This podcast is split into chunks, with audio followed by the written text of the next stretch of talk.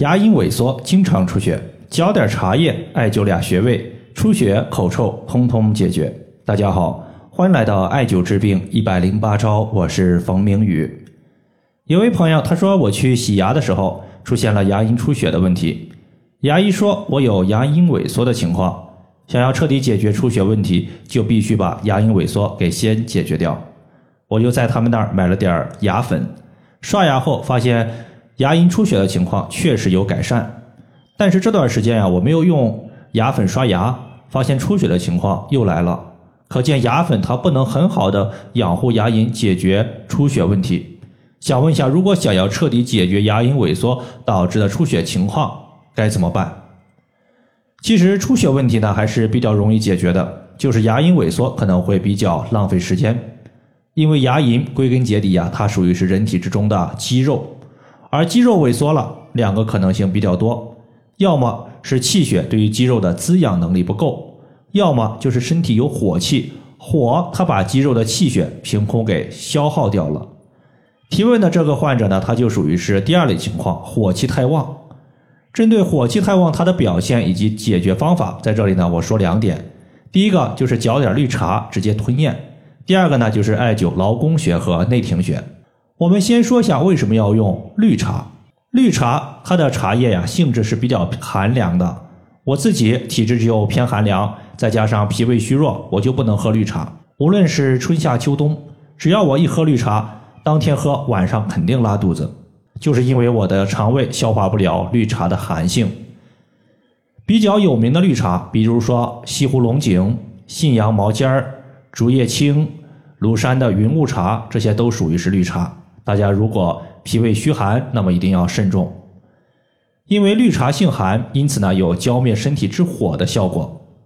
提问的这个患者平时就特别喜欢吃肉，每天顿顿不离肉，可以说是无肉不欢。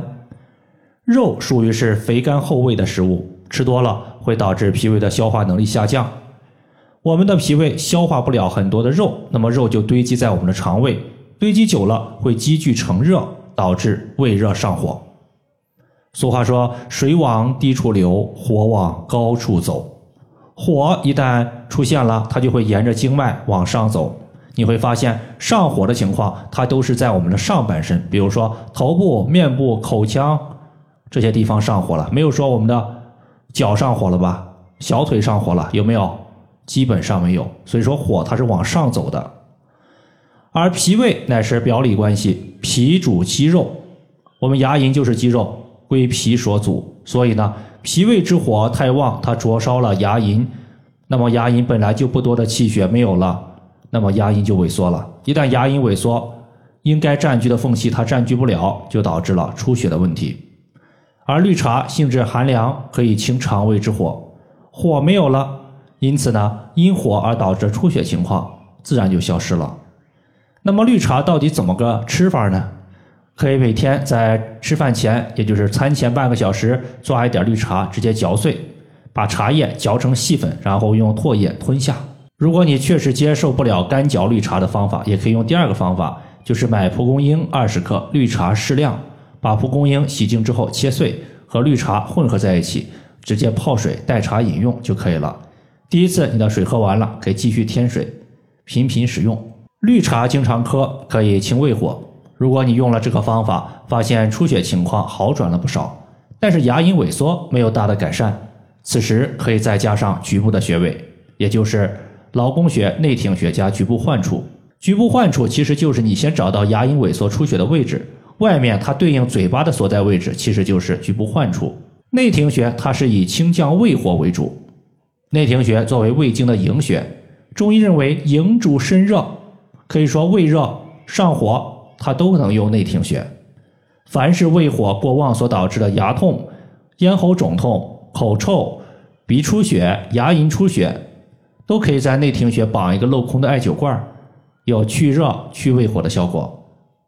另外的话，内庭穴它可以主治一个叫做消谷疝积的情况。啥叫消谷疝积？其实就是说我们吃的非常多，但是还特别容易饿，身体呢还偏瘦。此类患者多半有口臭、舌苔黄腻的情况。